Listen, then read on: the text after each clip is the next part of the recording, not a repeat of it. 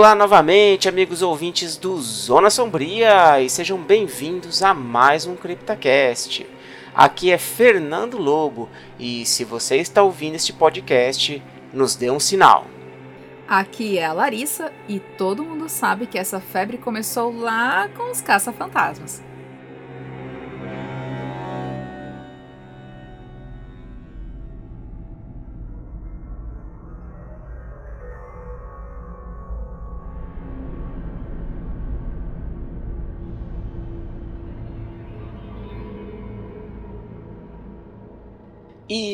Nesse CryptaCast vamos falar sobre o fenômeno, o boom que foi o gênero de jogos de Ghost Hunting.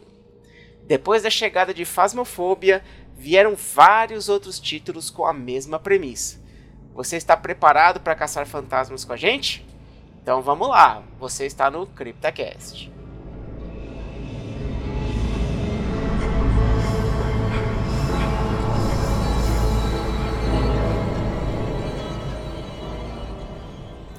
A ideia de jogos de caça-fantasmas não é nada nova. Adaptações em jogos do famoso filme, o Ghostbusters, surgiu logo no início dos anos 80 com o jogo Ghostbusters de 1984, lançado pela Activision para Commodore 64 ou Commodore 64. Nintendo 64. onde depois ganhou adaptações para Nintendinho, Atari e Master System. No ano de 2001, tivemos duas clássicas franquias pro, pro gênero de caçar fantasmas, né? Que foi o meu queridíssimo Fatal Frame, que inclusive tem CryptoCast aqui no canal, que é o número 31. E ouvintes podem ficar tranquilos que vai ter episódios de, do restante da franquia. E vocês podem acompanhar também as lives, né, Fernando? Que tá rolando Fatal Frame 5 lá. Exatamente. E CryptoCast 31, eu vou ter que dizer isso, viu? Já faz 84 anos. Verdade, esse aqui é o 51.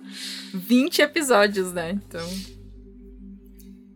onde no é, voltando, né, em Fatal Frame a gente derrota e captura os, não tem uma captura, na verdade, né, a gente só derrota os fantasmas usando uma câmera analógica é, é porque ela não é magicamente, mas ela é modificada, vamos assim dizer. E temos também o famosíssimo Luigi's Mansion da Nintendo, que aí acho que lançou o terceiro jogo, né? Não lançou agora, né? Já tem um tempinho. E onde a gente controla o Luigi, o Mário Verde, né? Pra muita gente. com seu aspirador de fantasmas, uma clara referência a Ghostbusters, né? E é... esse jogo é divertidíssimo. Sim. Desculpa. E... Não, eu me atrevo a dizer que acho que é um dos jogos mais famosos onde a gente pode dizer que o Luigi teve destaque, né? Exatamente, com certeza, porque coitadinho, o bichinho não tem destaque nos outros jogos, ele é sempre o secundário, né? Ah, é. E, e, é um jogo muito divertido. A trilha sonora é muito gostosinha de ouvir, do Luigi's Mansions, né? Eu joguei a versão de 3DS. E ele é meio que. Como é que fala? Você explora a. O, a salinha, né? O ambiente, você tem a mansão toda, né? Por isso Luigi Mansions. E aí você vai explorando, pega moedinha, assim, você vai fazendo e, e, toda a captura daquele local até você enfrentar um boss, né, final, né? Então tem vários pequenos, uns minions, né, uns fantasmas menores para depois vir um, um, um boss de fase, né? Mas continuando, em 2003, é, mudando um pouquinho a visão, a gente, assim, como é que eu posso dizer, tipo, mudando um pouquinho a visão, assim, a posição do jogador. Porque a gente trouxe dois jogos é, que tem uma temática onde nós somos o fantasma, né? Que é o Ghost Master, de 2003, onde a gente controla os fantasmas possuindo e assustando as pessoas. Ele parece uma parada meio The Sims, The Sims de fantasma. E o game foi inicialmente lançado para PC, né, no Windows, mas ele depois foi adaptado para iOS, PlayStation 2 e Xbox. E continuando dentro desse tema, onde nós controlamos o outro lado, o fantasma, em 2014 a gente teve o fofíssimo game Haunt the House. Haunt the House to. Meu Deus. Haunt the House Terror Town. Ele foi inicialmente lançado para PS Vita e depois adaptado para PC e smartphones. A trilha sonora dele também é muito bonitinha, é muito fofinha. Esse é um jogo bem fofinho, assim, ele não é nada de terror. E tem resenha no, no site para quem quiser acompanhar. Vai ficar o link aqui na descrição da ScriptaCast no nosso site, obviamente. Mas você controla os fantasminhas em cenários diferentes e o objetivo é que você afugente as pessoas. E, e aí você vai, né, desbloqueando os desafios e, e, tal. Então, basicamente, você é um poltergeist, porque você pode possuir os objetos, derrubar item, é, derrubar as coisas perto das pessoas. Você pode matar as pessoas também. Mas aí fica a critério: você é um fantasminha do bem ou você é um fantasminha do mal. é, agora, Larissa, eu queria ir um pouquinho mais fundo ainda nesse baú. Porque eu, eu lembrei agora de um jogo chamado Haunting Staring Poltergeist. Ele foi um jogo que saiu em 1993 para o Mega Drive onde você é, controlava o Poltergeist, né, que é uma clara alusão ao Poltergeist, né? Cara, agora que eu vi o nome dele é Poltergeist. Poltergeist. Né? Mesmo, é, é tipo... E, e você tinha que e, assumir, né, entrar em objetos inanimados e assustar os moradores da casa. Que, cara, eu tô vendo imagens do jogo, o Poltergeist tem um moicano. Exato. pra vocês terem uma ideia, o Poltergeist é um, é um cara, um fantasma verde com um moicano e ele usa tipo uma jaqueta de couro, assim, sabe? O cara meio descolado. É um fantasma descolado. É um fantasma descolado, exatamente. Nossa, as propagandas maravilhosas, muito anos 90. Nossa, total. Sim, e, era bem divertido o jogo também, né? E, e, ele tinha essa premissa aí, né? Você é o fantasma e tem que assustar os moradores da casa, fazendo com que os objetos do, do local, né? Sofá, abajur e tal, comecem a fazer aquelas.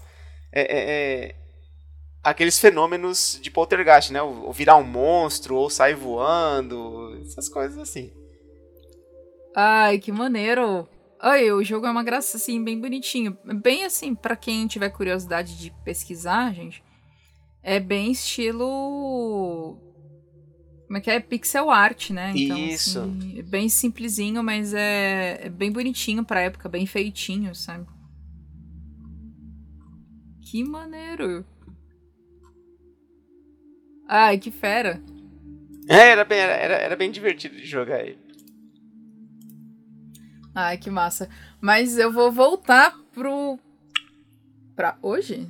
para, tempos de hoje, para, os tempos atuais. Os é, exatamente, na verdade, pro ano passado, 2022, onde saíram dois jogos para os novos consoles, né? O PlayStation 5 e o Xbox Series X e S, né?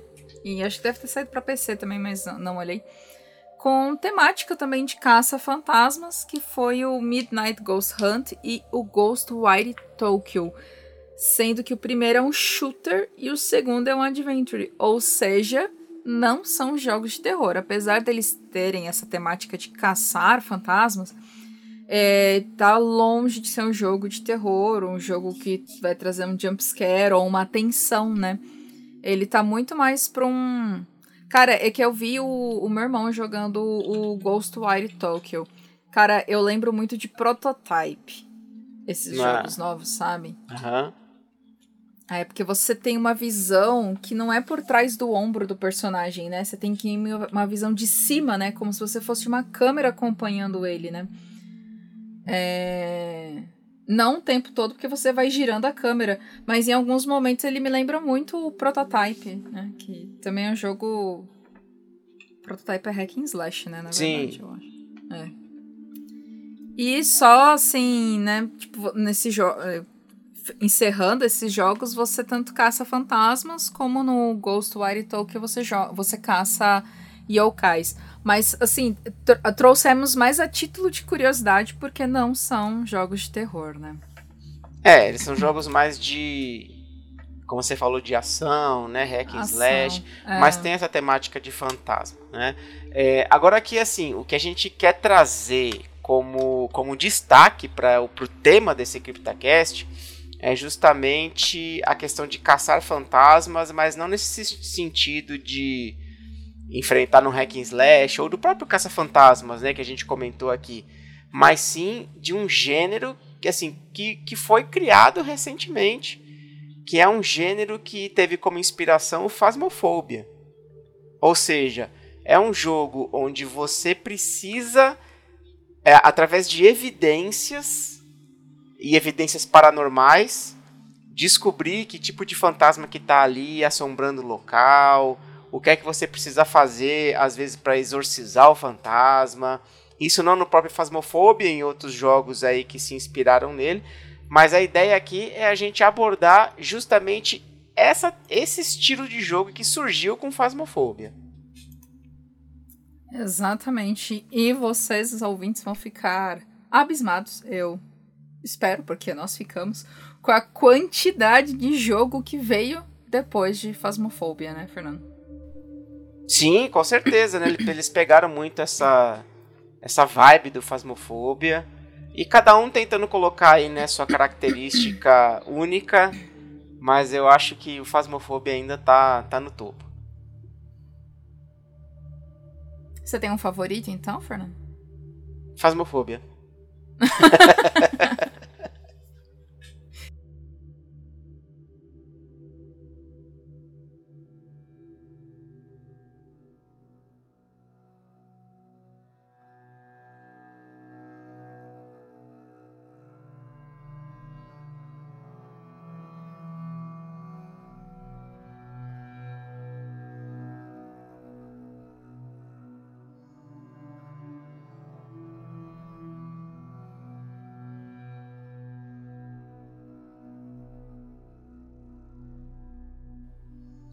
Mas vamos lá, né? Quando a gente falar um pouquinho sobre isso, é, é interessante a gente falar sobre um pouco, assim, as origens, né?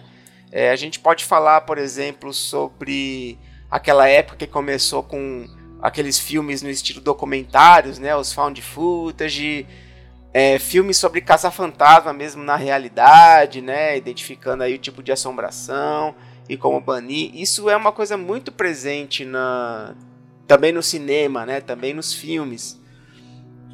Então a gente pode pegar filmes como Atividade Paranormal, Invocação do Mal, né, A Casa dos Mortos.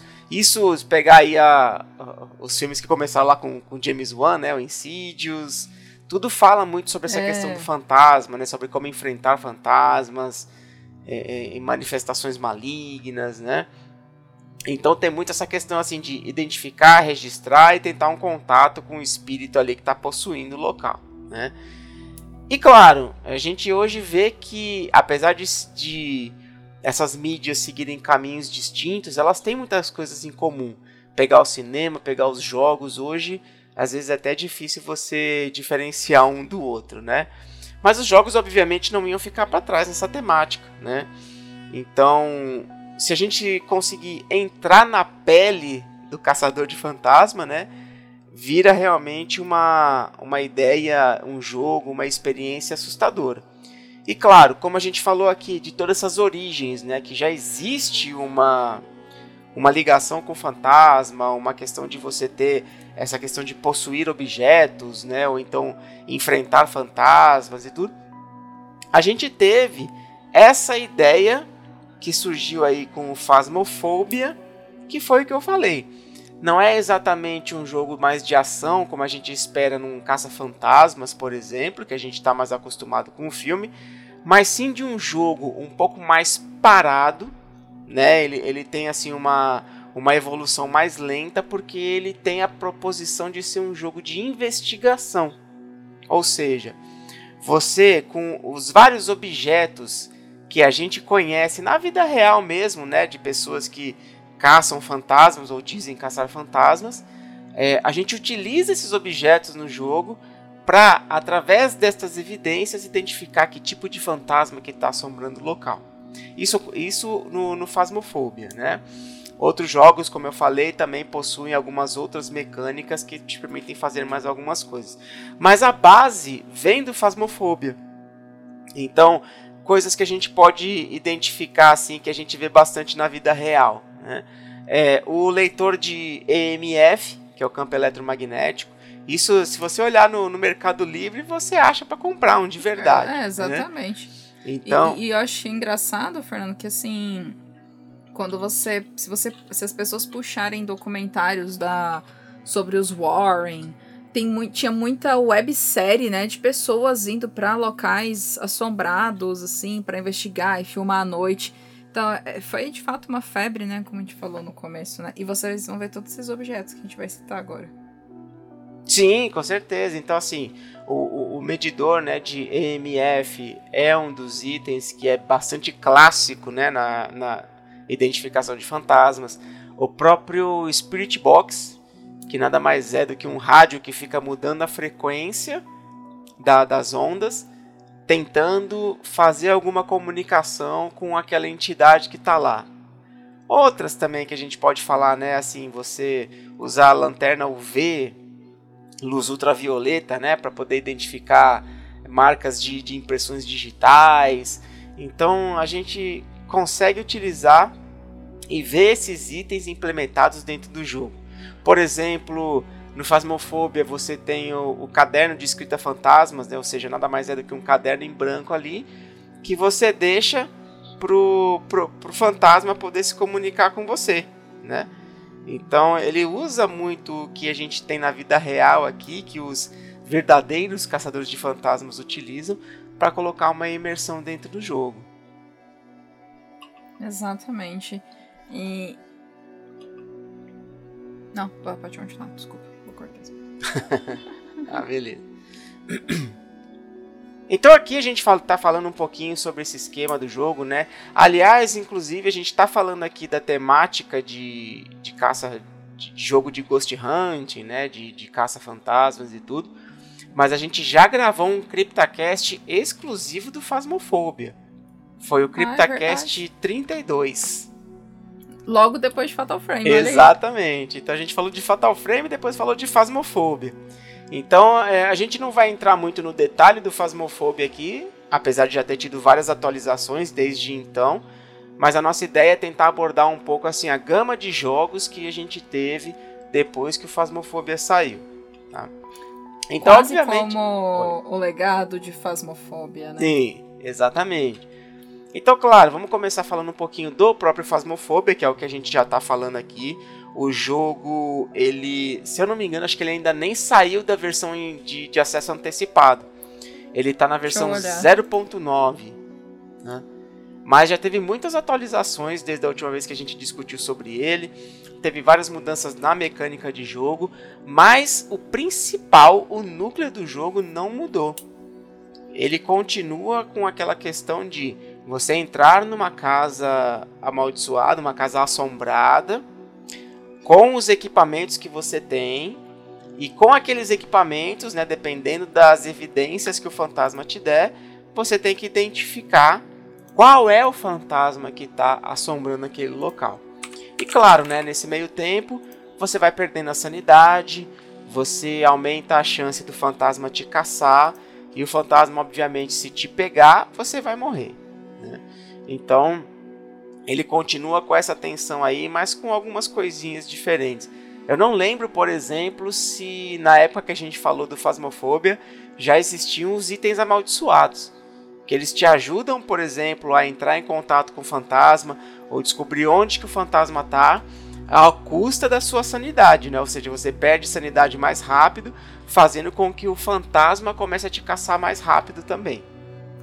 Então só. Eu tenho. Hum. Ah, pode falar. Não, pode não, pode continuar, pode falar. É que eu tenho a leve impressão de que ainda não tinha sido lançado. Porque se, se eu não me engano, a gente gravou esse episódio em 2021. É, eu também acho que não, eu acho que não tinha é. ainda. Tava bem. Tava bem mais cru ainda o Fasmofobia, né? Isso. E ele teve... Eles tinham muitas promessas né, é, de, de, melhorias. E ele teve muita, muitas atualizações ainda, mas como eu falei, né, o, principal que faz o Phasmophobia ser o precursor desse estilo de jogo continua lá, do mesmo jeitinho. É, e, e, realmente o jogo ainda tá em acesso antecipado, gente. Sim. E ele foi lançado em 2020, pra vocês terem uma ideia, né? Já tem três anos Isso. que ele tá em desenvolvimento aqui, ainda não saiu a versão 1.0, não saiu a versão principal dele, né? É. Mas eu acho legal, eles deixam muito aberto, né, para quem tá jogando. É... é quase como uma construção do jogo a quatro mãos, né? Você. Os desenvolvedores vão melhorando, a galera vai reportando os bugs, vai reportando o que, que tá rolando de errado no game, os desenvolvedores vão arrumando. É, é meio que, tipo, quem joga também participa do desenvolvimento do jogo, sabe? Isso, e, e, e no caso do Phasmophobia, a, a, equipe de desenvolvimento eles escutam bastante a comunidade também, eles trazem algumas melhorias aí que, que o pessoal vem pedindo. Então acho que isso também traz uma longevidade boa para o Phasmophobia. Apesar da gente estar tá falando, né, que está há três anos aí em acesso antecipado, a versão 1.0 nem saiu ainda. Será que quando sair vai ter um novo hype em cima do jogo? Talvez, se eles conseguirem colocar algumas coisas novas também, né? Porque a última atualização trouxe algumas coisas interessantes, né? Que é um novo esquema de progressão, é, níveis dos itens. Então eles já, já colocaram um pouco de modificações aí para é, dar uma respirada, né? No caso aí do, do tema. Porque realmente assim, o, você tem que gostar muito do estilo para ficar jogando várias e várias vezes, né? Porque assim como os outros jogos também, por mais que ele tente ser bem diversificado, em algum momento ele vai ficar bastante repetitivo. Então se você joga muito o jogo, depois de um tempo ele fica repetitivo. Então essas coisas entraram para tentar colocar um pouco mais de diversidade no jogo, né? Então cada item lá dentro do jogo agora tem três níveis você precisa ir avançando de nível e juntar dinheiro para conseguir destravar níveis maiores, né? Os itens mais, né, os itens com níveis maiores facilitam a sua vida ali para encontrar o fantasma ou a evidência. Então eles vão colocando essas coisas também para tentar dar uma diversificada para aquele pessoal que já está jogando há muito tempo, né? Mas para mim, por exemplo, eu gosto de jogar, gosto de continuar jogando porque querendo ou não, por mais que seja bem parecido, você tem as suas particularidades e uma partida acaba nunca sendo igual a outra, né? Então você acaba conseguindo se divertir conforme você você vai jogando, mesmo que seja a mesma casa com os mesmos itens, sempre tem alguma coisinha ali que diferencia uma partida da outra. Um off top, cara, você falou as mesmas coisas e eu as mesmas flores, a mesma praia, os mesmos jardins.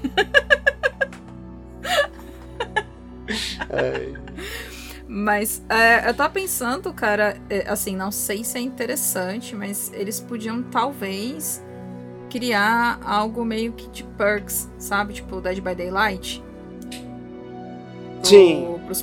Para você como jogador em ou uma árvore de talentos, alguma coisa assim, sabe? Tipo, tudo bem que você acaba limitando o personagem que você tá jogando ou o cada personagem tem alguma característica em especial, sabe? Hum. É, isso, isso. Não sei, tem mais facilidade para se comunicar com o fantasma? Não Sim. sei, tipo, um, um bônus ali, sabe? Mas uhum. é.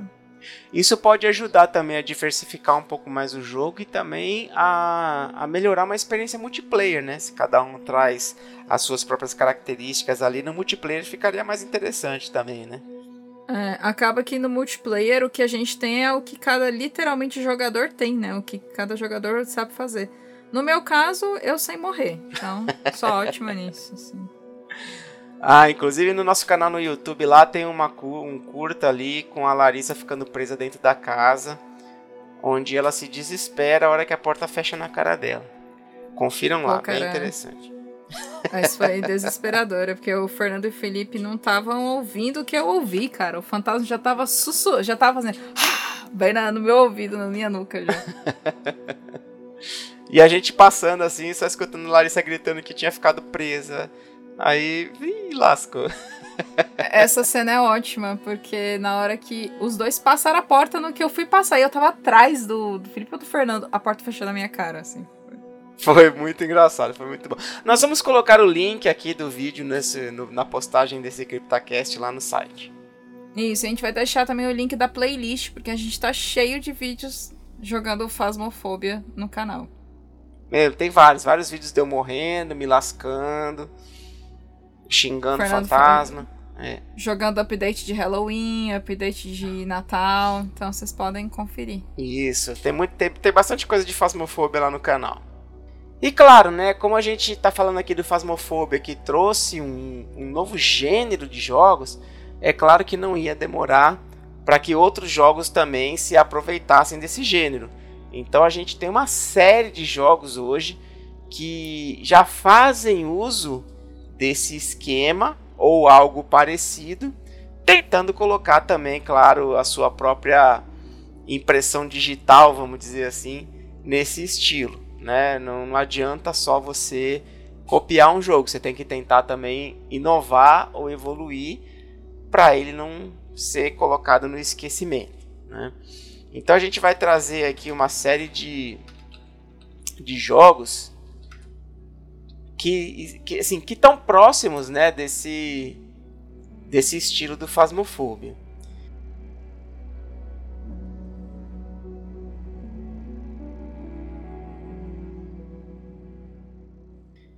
E o primeiro da nossa lista é o Fear Therapy. Ele está disponível lá no, no Steam. E eu me perdi aqui, peraí. E, inclusive saiu no mesmo ano que. Ou no ano seguinte, né? Phasmophobia 2020 Fear Therapy já tava 2021, né? Então. Sim, e até hoje ele está em acesso antecipado também, né? Então é bom, e... é bom a gente sempre lembrar disso, que a maioria desses jogos eles não saíram ainda na sua versão final. Eles estão nesse esquema de acesso antecipado também, igual o Phasmophobia. Talvez eles queiram meio que esperar também o lançamento do Phasmophobia e surfar, né? Tipo, a onda do Phasmophobia, né? Lançou um, aí logo depois já lançou outro, outro, outro, e assim vai, né? Tipo. Sim. Talvez, é. É, e, e no caso do Fear Therapy, ele não é assim, ele não é exatamente igual ao Phasmophobia no quesito de procurar fantasmas, mas o objetivo dele, assim, você tá dentro de uma casa, aí você fica preso nessa casa, né? E a única forma de sair é realizando um ritual lá dentro. E aí você tem que achar os itens, né, dentro da casa e tudo para conseguir fazer o ritual, enquanto o fantasma ou a entidade ali tá perseguindo você, né? Então ele, é, ele tem uma coisa parecida, mas ele não é exatamente um ghost hunt, né? Você tá dentro da casa com o fantasma te perseguindo, enquanto você vai tentando achar as coisas para sair, né? É, e assim, é, só comentando mesmo, esse movimento desses outros jogos é muito parecido do que rolou do com o que rolou com Five Nights at Freddy's, né? Que assim, logo depois que saiu Five Nights, começou a um boom de jogos também do mesmo gênero, né? Inclusive a gente falou sobre isso no episódio 33. Caramba! que bruxaria é essa?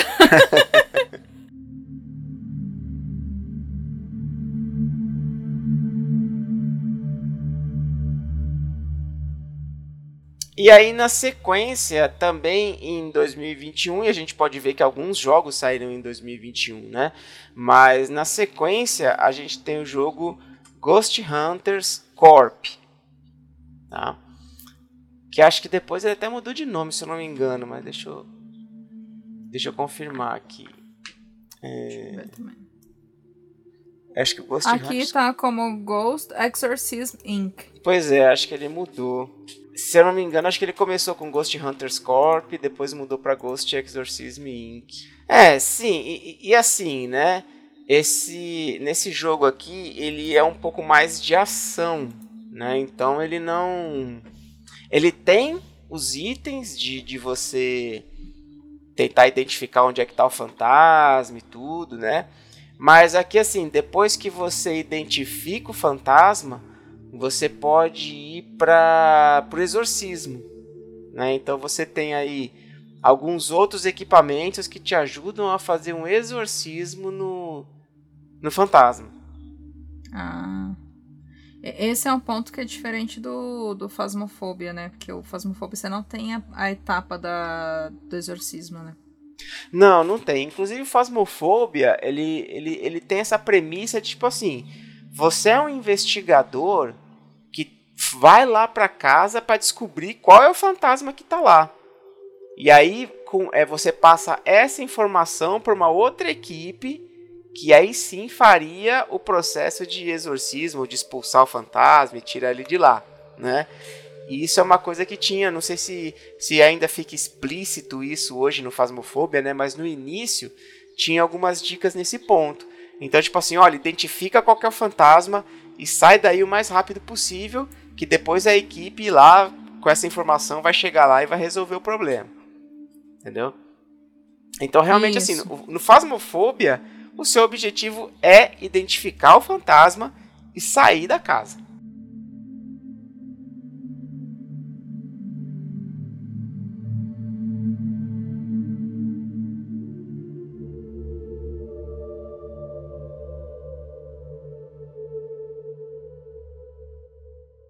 E o, o, outro jogo que a gente tem também, que saiu em 2021, é o jogo chamado Forewarned. O Forwarded, ele, ele tem uma coisa interessante aqui, porque ele é um jogo também no estilo do Phasmophobia, que você tem que identificar, achar os monstros, os fantasmas e tal. Mas ao invés de você estar tá nas casas, né, é, você está em algumas ruínas egípcias. Então, na verdade, vocês são alguns arqueólogos que vão explorar ruínas egípcias para encontrar ali tesouros, né, e, e, outras coisas dentro da dentro dessas ruínas. E ele obviamente também tem essa questão parecida, né, com como eu falei, os itens que te ajudam a, a identificar o fantasma. Tem alguns quebra-cabeças também dentro do jogo e obviamente você tem que fugir. E nesse, nesse jogo aqui também você tem a questão de banir o demônio, de exorcizar o demônio. Né? Uma coisa interessante desse jogo, além da, da própria temática né, do, do Egito e tal, os mapas eles são criados de forma procedural.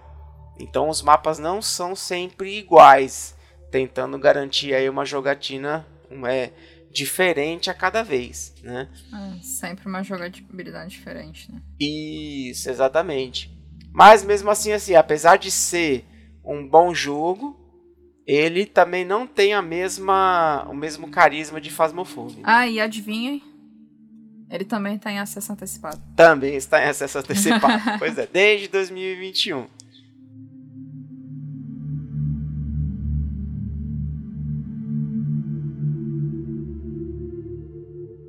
Já em 2022 teve um outro jogo que saiu que esse esse sim já saiu a versão final que é o Conrad Stevenson's Paranormal PI, né? ou seja, o investigador privado, né? detetive particular, paranormal Conrad Stevenson.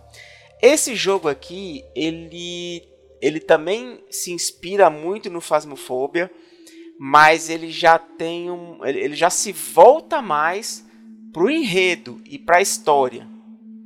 Tanto que você não morre nesse jogo. Ou pelo menos até onde eu joguei, eu nunca morri, nunca fui ameaçado de morrer. Então ele pega muito realmente a questão assim de você evoluir em cada mapa, ver um pouco mais da história, descobrir um pouquinho mais sobre os fantasmas, pegar uma evidência, inclusive a, evolução das evidências dentro do jogo, ela é mais lenta que o Phasmophobia. Então, Olha. Então você realmente assim tem que explorar, tem que ter paciência para começar a achar as evidências.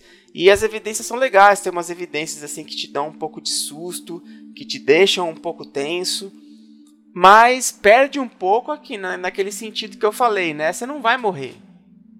Então você está só tentando caçar as evidências ali, descobrir um pouco mais sobre a história dos fantasmas, a história da casa e acompanhar e ficar imersivo ali na história. Mas mesmo assim é um jogo interessante. Ele tem algumas coisas parecidas com Phasmophobia com relação a itens, né? Por exemplo, EMF, máquina fotográfica.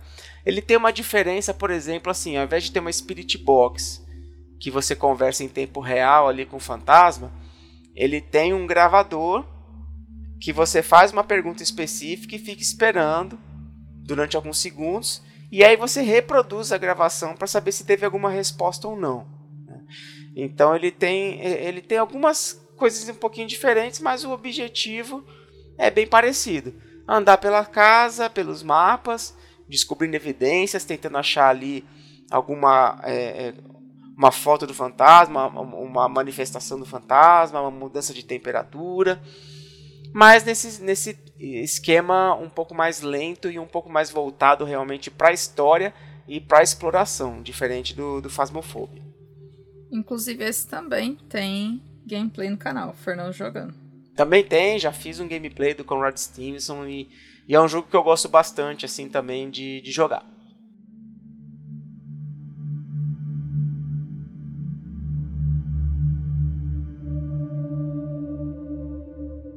O próximo da lista é o Ghost Watchers. Esse aqui eu joguei pouco, joguei uma ou duas vezes só. Esse jogo também é bem parecido com o Phasmophobia nesse caso, né? Você tem os tipos de fantasmas, você tem as ferramentas que, que você pode usar para identificar e pegar as evidências, né? Você, aí você vai dizer qual é o tipo de fantasma, você vai ter algumas informações também como idade. Então, e nesse caso aqui, você não vai só descobrir como é fantasma, você também vai capturar. Que foi aquilo que eu falei, né? Os, esses jogos, eles tentam fazer alguma coisa diferente do Phasmophobia para ter a sua própria identidade. Então, nesse caso aqui também, você vai conseguir, depois de identificar o fantasma, é, utilizar alguns itens para tentar capturar aquele fantasma. Né? Mas eles, assim, os, os, itens normalmente são bem parecidos, né? Não, não, não consegue escapar muito, assim, do EMF, câmeras, é, termômetro. termômetro, né? Então, às vezes eles tentam ser um pouco mais criativos aqui, mas eu confesso que é difícil você conseguir sair um pouco dessa coisa tão tradicional que a gente já tem, né? Ainda mais que já são itens assim que. Como é que fala?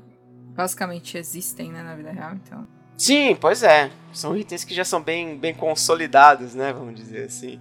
É. A não ser que eles fizessem uma parada meio, tipo, inventa o, o, o, mesmo item com um nome diferente, só pra, só pra, pra dizer, né? Nesse Ghost Watchers é o que você, mesmo saindo da casa, o fantasma ainda pode te perseguir, né? Isso, o fantasma também pode ir pra, pra fora da casa. É, esse não adianta, você só fica bem dentro da do trailer, né? Isso, se eu não me engano, acho que é isso mesmo. Eu tava lascada. Oi? Eu ia estar tá lascada. Primeira coisa que eu faço é tipo, opa, deixa eu sair daqui.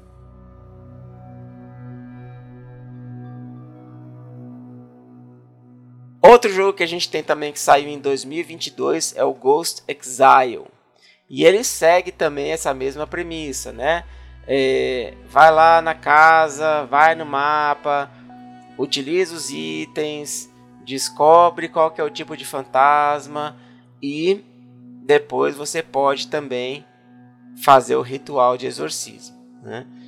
Esse, esse aqui eu não joguei, não, não tenho experiência com ele ainda, mas pelo que a gente viu assim com relação a gameplays, né, com relação a imagens, vídeos, ele continua sendo bem parecido com Phasmophobia e com os outros jogos que a gente já falou aqui com algumas questões de sustos aí, com alguma questão de procurar evidências, mas ainda assim ele ele não, não sai, né, é, dessa questão mais básica que o Fasmofobia trouxe como precursor, né? Fotos, evidências, tabuleiro Ouija, tudo, tudo isso aí, Spirit tudo Box. Que, que tem direito. Exatamente, tudo que tem direito. Então, assim, é mais uma opção que você tem com algumas diferençazinhas aí mas a experiência vai ser bem parecida com a que você já tem nos outros jogos que a gente falou aqui.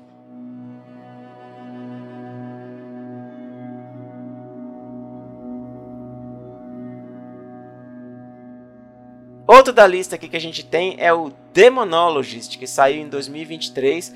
Esse aqui também saiu como acesso antecipado e já saiu a versão 1.0 dele. Já tem, já tem a sua versão oficial. E assim como os outros jogos, ele tá bem no estilo do Phasmophobia também. Uma coisa que eu gosto do Demonologist é que ele tem é, o, o design dos itens ele é algo mais meio, como eu posso dizer assim, talvez um meio steampunk, meio vitoriano, é, sei lá, né? Alguma coisa um pouco é, mais antiga. Eu gosto, assim, eu acho que ele, eles conseguiram estilizar mesmo os, os, itens, né? Eu acho muito bacana, as ferramentas, né, do Demonologist. Isso, então, pra vocês terem uma ideia, assim, né, o EMF, em vez de ser aquele padrão que a gente conhece, né, ele, ele é um, um uma placa assim de madeira com alguns transistores ali, né? Aqueles, aquelas lampadazinhas mais antigas. E, e ele tem uma barata pregada ali, assim, porque eles falam que os insetos conseguem identificar essas ondas paranormais. Então você vai andando com aquela placa ali, assim, com as luzinhas e tal, e a baratinha se mexendo ali. Né? Ele tem uma. Eu acho ele muito maneiro, a ideia, né, do Demonologist.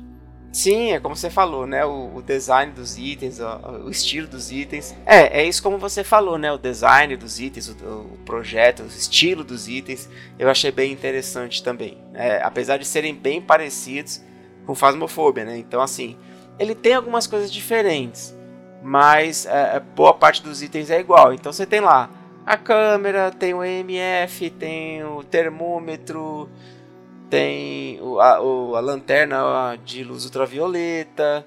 Então tudo isso continua existindo. Algumas coisas que vocês têm diferente lá é um cavalete de desenho, que o fantasma pode fazer um desenho no cavalete, e você tem ali um outro equipamento que é algo meio eletromagnético assim também e tal, que você coloca no chão ali, e se o fantasma tiver aquela evidência, você vai conseguir ver a silhueta dele em cima daquele item, né? Mas você vê que a maioria dos itens é parecido, né? Tem um que eu acho muito curioso, que é tipo uma bolinha, tipo um. um uma caixinha de música. Que você abre e aí você olha por uma lente, assim, para ver o espectro do fantasma. Eu acho esse bem maneiro. É, essa é a lente de ectoplasma. Então ah, você usa essa lente. É, você, você usa essa lente para ver se tem evidências de ectoplasma na, nas paredes, né, no chão ali que é uma das evidências do fantasma, né? Uhum. E o que eu achei mais legal do Demonologist, assim, que fugiu, acho, completamente do, dos seus irmãos e primos e, e pais e mães, foi que ele tem interações com o cenário, né? Que ele, ele ouve o que você fala no microfone, né? Então eu acho muito legal você, tipo, smile, aí tem uma câmera e de repente ela tira uma foto. Ou você fala uma palavra e o cenário muda completamente, né? Você é levado a outro, outro ambiente, né? Ou acontece alguma coisa, uma coisa cai, negócio quebra. Você tem um, um, uma interação com o cenário, né? Além de estar tá tentando identificar o fantasma. Isso. É, os outros jogos também tem essa questão de identificar a fala, né? Desde o Phasmophobia, o Phasmophobia também tem isso mas esse trouxe um pouco essa inovação de realmente você interagir mais com o cenário. Então tem algumas coisas que te dão uns jump scares, tem algumas coisas que, como você falou, né, mudam o cenário, abrem algum lugar novo. E inclusive tem alguns mapas que possuem alguns segredos que precisam ser utilizados com a voz para você poder avançar. Então isso é uma coisa diferente também, é uma coisa interessante desse do, do Demonologist. Outras coisas que tem um pouco de diferente é a questão do exorcismo também.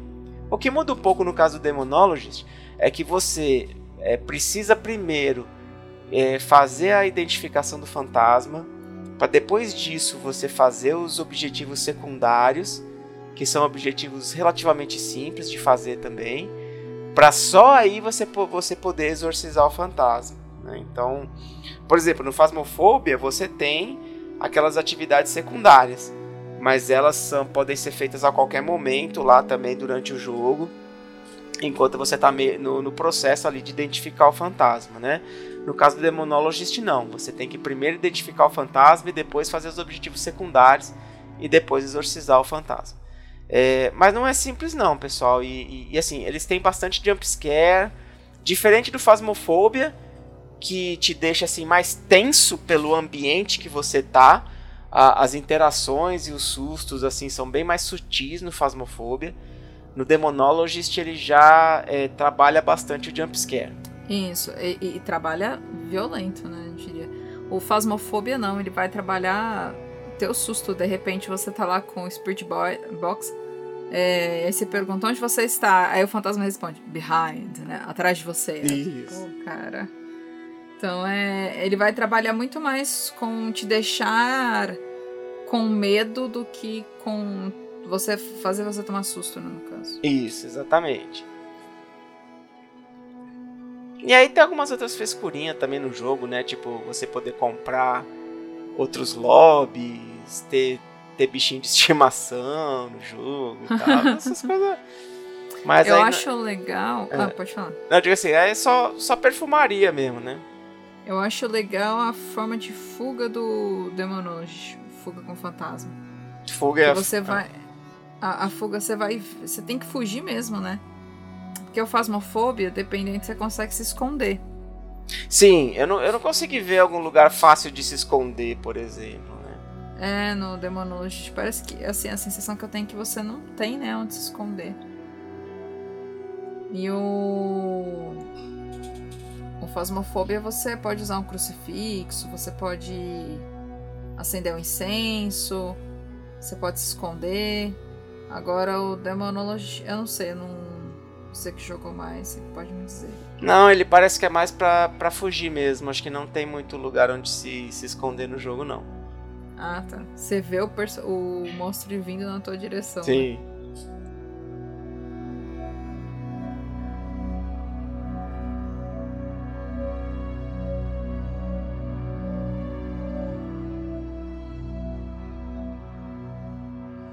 Voltando aqui para a lista, é, para finalizar aqui, é... ah não, tem mais um ainda para falar, mas temos aqui o jogo que sai em 2023, que é o This Is a Ghost.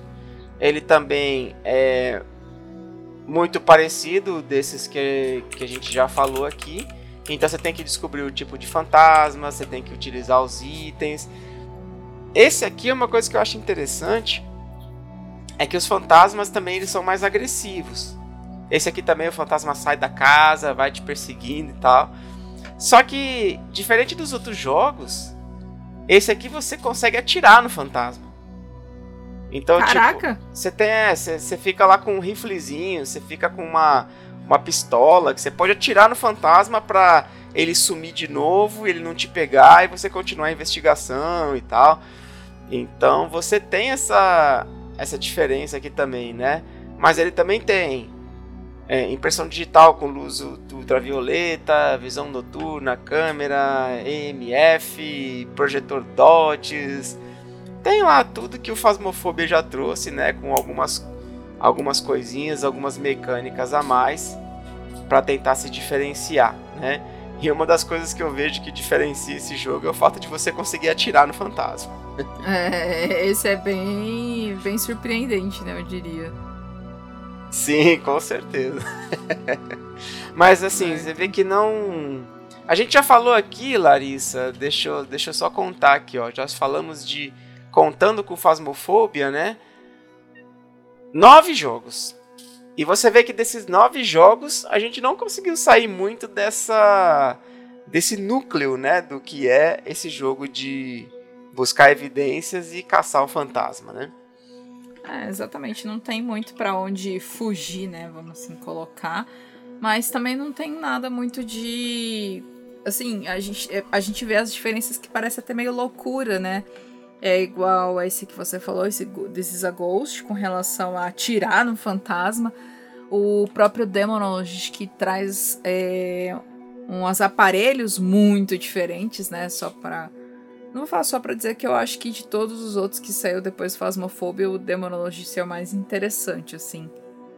E o Conrad Stevenson, Stevenson né? Isso. Então é. Mas você vê que é um ou outro que consegue se destacar um pouquinho mais além. É, tipo, um pouquinho mais assim. Não mais do que o Phasmophobia, mas um pouquinho, sabe? Sim, pois é, é o que eu falei, né? Cada jogo tenta colocar um, assim a sua a sua particularidade para se diferenciar do do Phasmophobia, né?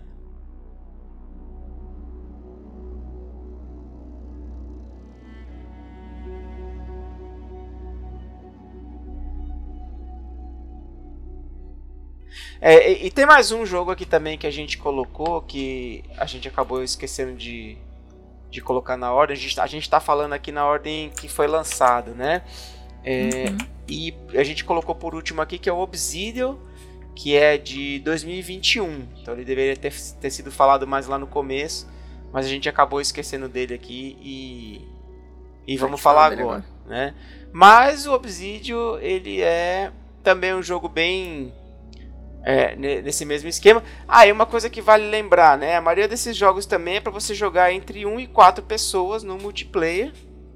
Até isso também fica fica bem parecido, né? Se não me engano, acho que a grande maioria dos jogos aqui, com exceção de um ou dois, você pode jogar entre 1 e 4 jogadores em co-op para conseguir avançar, né?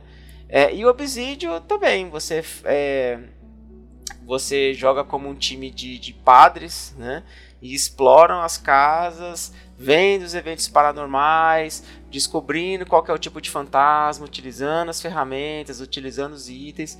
Esse aqui também com a diferença de que você pode exorcizar o fantasma. Né? Mas a mecânica é, do já jogo. Tá de padre, né? é, a mecânica do jogo ela é bem, bem parecida.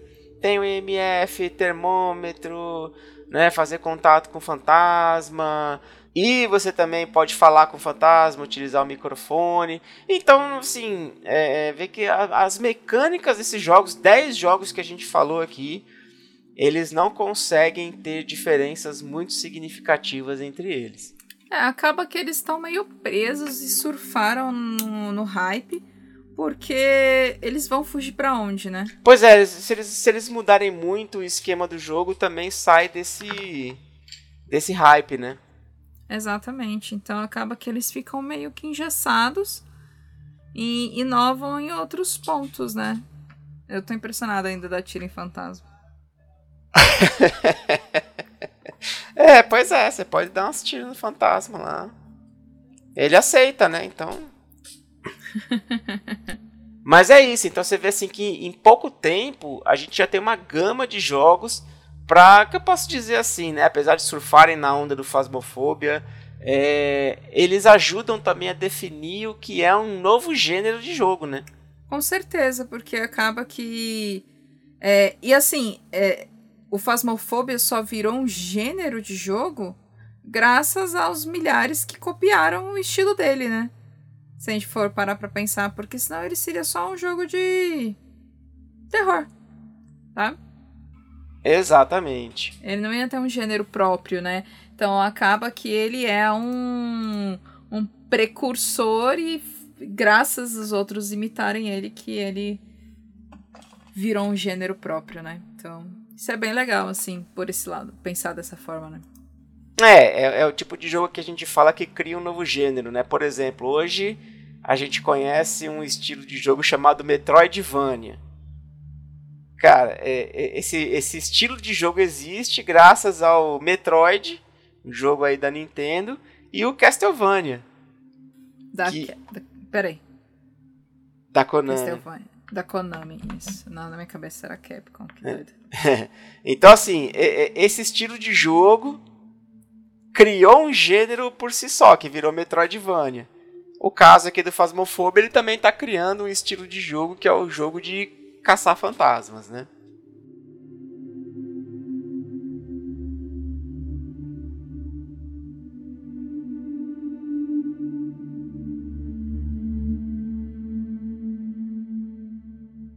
Agora, eu acho que vale, vale colocar aqui também, apesar de não ser exatamente nesse estilo de jogo, mas eu acho que vale fazer uma menção honrosa aqui também a um, a, a um jogo um jogo que também criou um estilo, tá?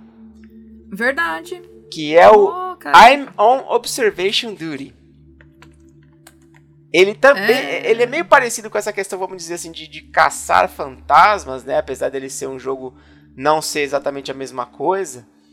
Mas você ele tem um pouco anomalias. essa premissa. É, você, você caça anomalias e de uma forma bem bem simples, né? Porque assim, você você tá observando câmeras de segurança e você tem que ir é, entre meia-noite e seis horas da manhã, que virou uma coisa básica também desde Five Nights at Freddy's, né? Uhum. Entre meia-noite e seis horas, você tem que ficar olhando as câmeras de vigilância e identificar e reportar qualquer anomalia que você identificar. E aí pode ser vários tipos de anomalia, um objeto se mexendo, um intruso, um fantasma, uma imagem num quadro que mudou.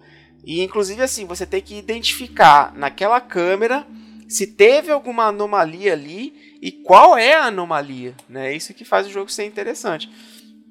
E assim, não só o próprio I'm on Observation Duty já tem seis jogos, que já saiu recentemente o, o I'm on Observation Duty 6, como ele também criou um estilo de jogo que é um estilo Observation Duty, que o pessoal fala. É, de câmera, né? De você observar câmeras de segurança e... e Identificar, tipificar anomalia. Então, a gente tá falando muito do gênero de caça-fantasma, mas I'm on Observation Duty, apesar de ter uma certa ligação aí, né? Com essa questão de caça-fantasmas, com as anomalias e tudo, ele também conseguiu criar um gênero próprio. Ah, e, e também tem gameplay no canal. Também tem gameplay no canal. Eles, na verdade, é, ressignificaram aquela frase que você faz de meia-noite às seis da manhã. Né? Que... Exato. Eu caço anomalias. Eu... é, dormir pra quê, né? Vamos caçar anomalias, exatamente. Exato.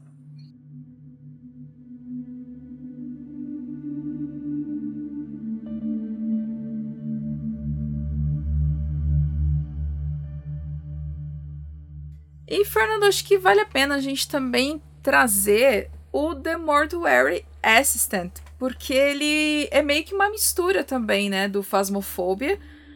Ele, na verdade, ele tem essa premissa de você descobrir o que é, só que num ambiente completamente diferente, com um pezinho no real, vamos assim colocar, né? Que no The Mortuary Assistant nada mais é do que você é um assistente de necrotério onde você tem que ir lá preparar o corpo. Durante o preparo do corpo, né, o durante você vai como é que é, o preparo do corpo, você vai passar por algumas experiências sobrenaturais e a partir delas você vai identificar o tipo de tinhoso, tipo de demônio que está em algum dos corpos. É, tem isso também, você tem que identificar o tinhoso e em qual corpo o tinhoso está. Então, em qual corpo, qual corpo ele possuiu. Depois disso, você tem que fazer o ritual e mandar ele pro inferno de novo, né? Queimar o corpo. Tem, tem gameplay minha no canal, né? Eu fiz em live. Eu tentei gravar gameplay depois, mas eu não dei conta. O jogo é realmente tenso. Sim, é, é muito tenso. Ele traz muito assunto e traz alguns assuntos pesados também, né? É, é, é, um jogo realmente pesado, né? Porque a protagonista, ele tem uma lore, eu acho isso, eu acho isso bem legal, né, do The Mortuary Assistant, porque a cada gameplay é como se fosse um novo dia de trabalho. Por mais que você morra no final daquela da última play, é, é como se você não morresse, sabe? Continuasse. É, você, na verdade, perdeu pro, pro demônio. E, e você vai descobrindo cada vez mais sobre a história da personagem, né? E a personagem, ela é uma ex-usuária de droga, ela teve uma perda muito significativa, né, de um ente querido. Isso não não tá não, não deixa claro, eu também não quero dar muito spoiler do jogo, mas ela tem um, uma perda de um ente muito querido. E então ela ela sofre porque ela se culpa pela por essa perda, né? E ela consegue esse emprego num, como assistente de necrotério e a Rebecca, o nome da personagem, e você tem que ir fazendo os, os, o embalsamamento dos corpos. E o que eu acho mais legal é que você vai de fato fazendo no corpo, né? Então você tem que identificar as, as manchas, as feridas, E, e aí você vai colocar tampão no olho, você vai fechar a boca do defunto. É costurar você a boca. vai costurar a boca, você vai trocar os fluidos do corpo do defunto. É, De fato, você está preparando o corpo para é... né, pro como é que eles falam? Vai ser enterrado, né? É, para ser enterrado. Então é. E, e, o jogo ele mexe muito com você porque o, o susto dele às vezes é muito óbvio, mas também ele é muito sutil.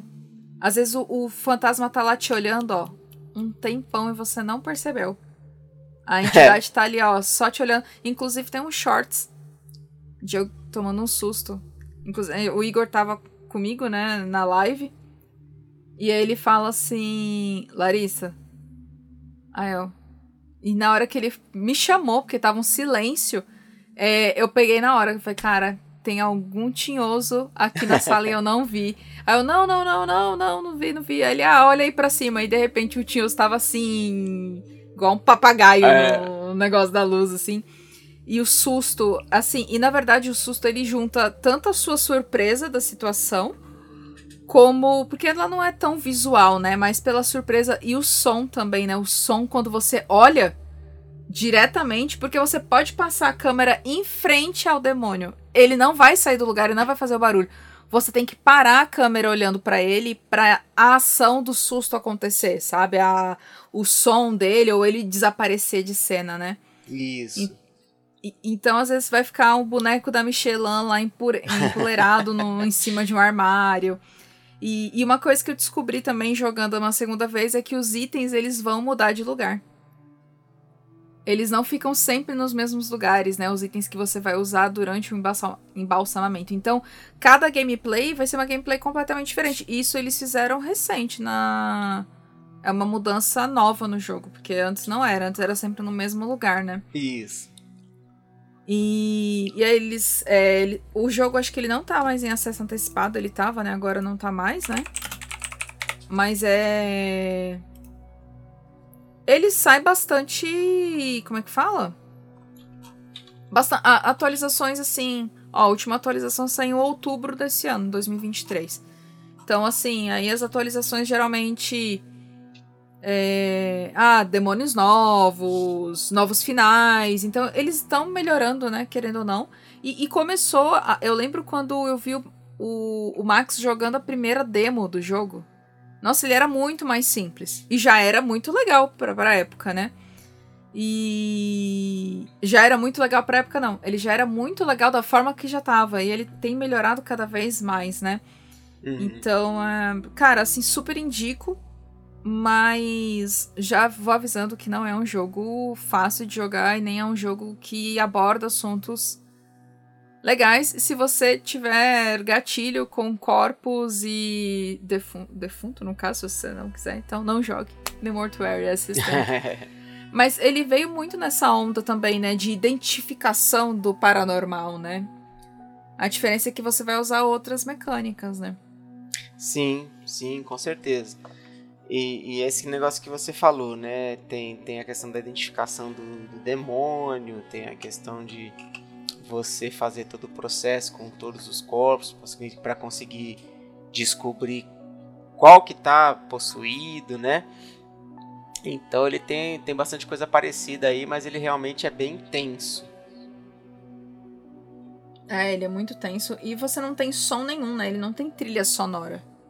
Sim. Isso, é isso o... traz mais, né? Tra traz ainda mais uma tensão pro jogo, né? Nossa, com certeza. Ele parece muito jogo de terror japonês, né? Que não, não vai te trazer nenhuma trilha. A trilha que tem é o, é o som ao redor, né? É aquele som de estática que fica ali da lâmpada, é os seus passos, é a porta batendo. Então, quando o fantasma aparece, quando vem um som muito forte, é claro que ele vai destoar, né? Ele não, não não tá brigando com nada, né, o som. Então, o som desse jogo também ele te ajuda a ficar num ambiente meio que opressor, sabe? E muito bom.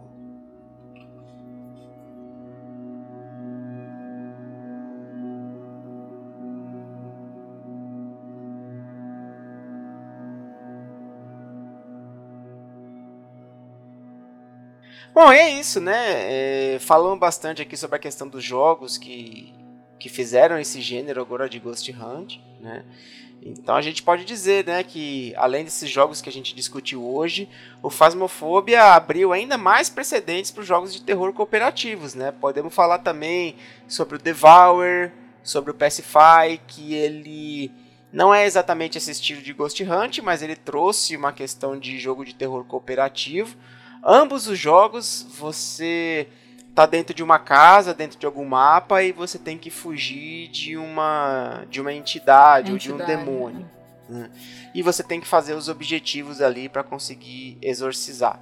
O Devour ele é bem intenso nesse ponto, por exemplo, a gente tem ali um mapa que você tem que pegar o, os bodinhos, por exemplo, para fazer o sacrifício.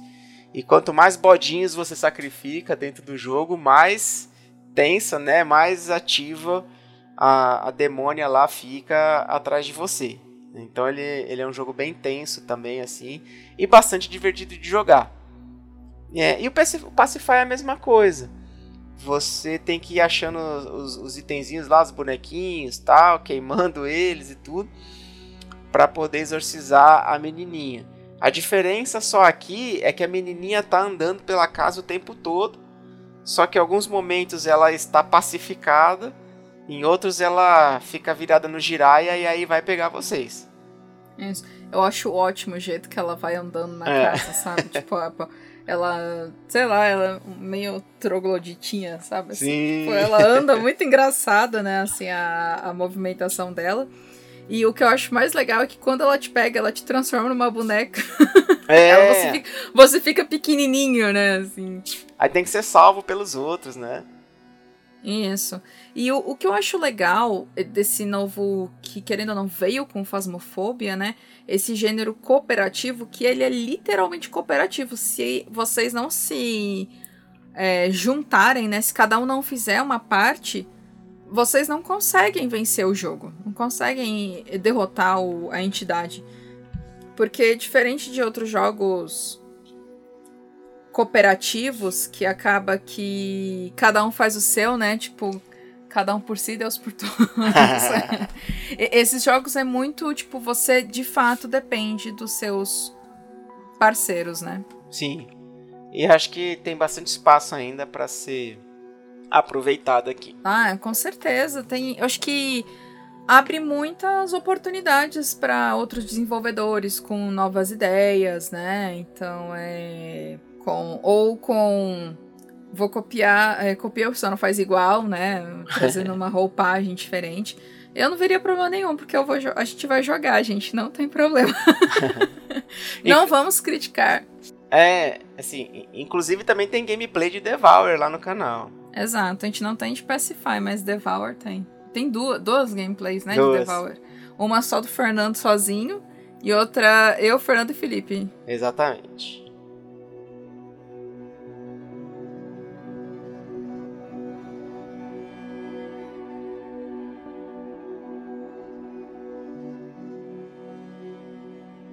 E muito bem, antes da gente encerrar aqui, né? Já estamos chegando no final do CryptoCast. Mas antes da gente encerrar, vamos para as nossas indicações. E aí, Larissa, qual que é a sua indicação para esse episódio?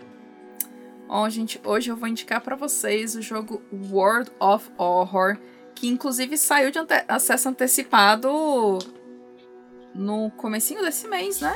Comecinho desse mês, se não me engano. Cara, simplesmente sensacional. Se você curte Lovecraft, Stephen King, Junji Ito e RPG, então pronto vá jogar World of Horror. Se você gosta de RPG japonês também, né? Ele é jogo de turno.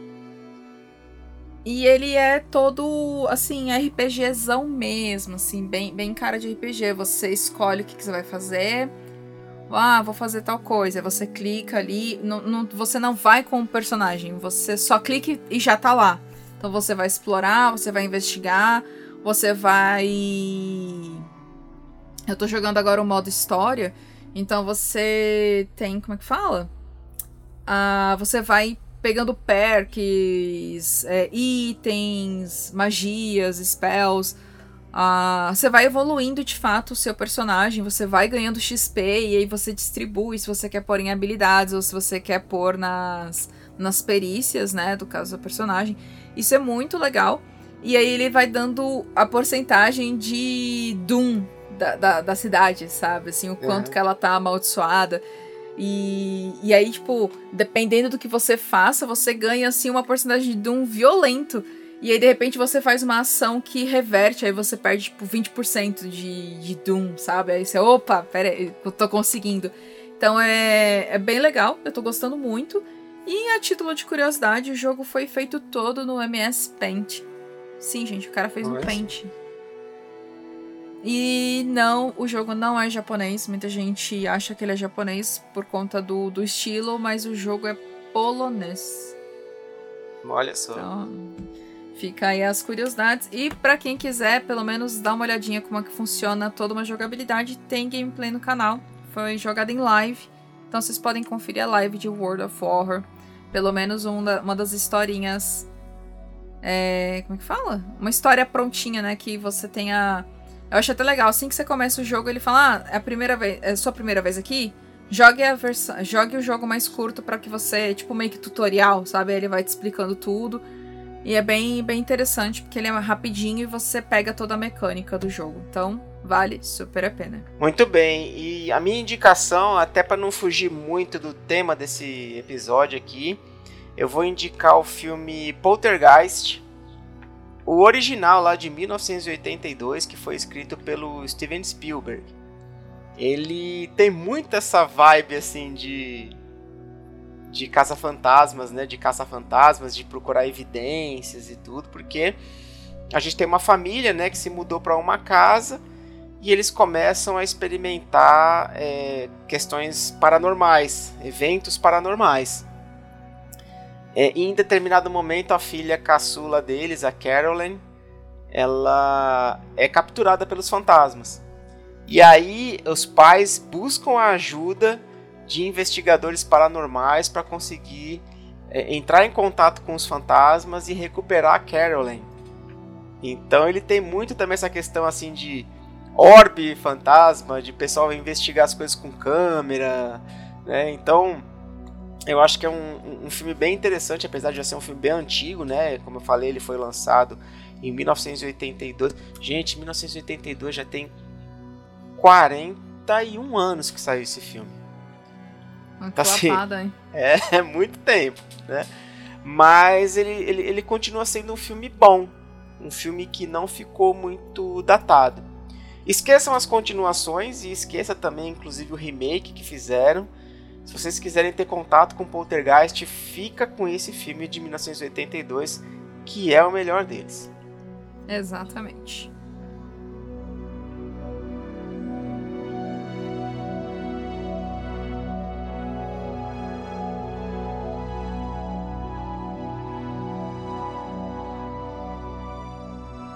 Muito bem, chegamos ao final de mais um CryptaCast. Muito obrigado a todos que nos acompanharam e ouviram até aqui.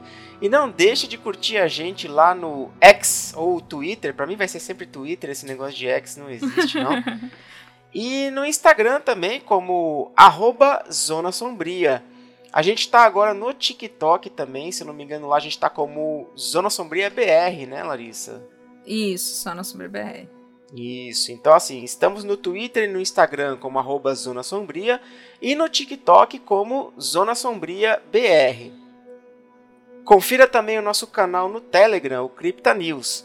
O link está na publicação desse CryptaCast lá no nosso site.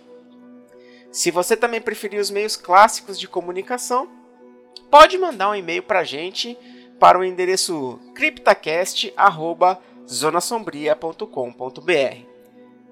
Visita também nossa página lá em zonasombria.com.br.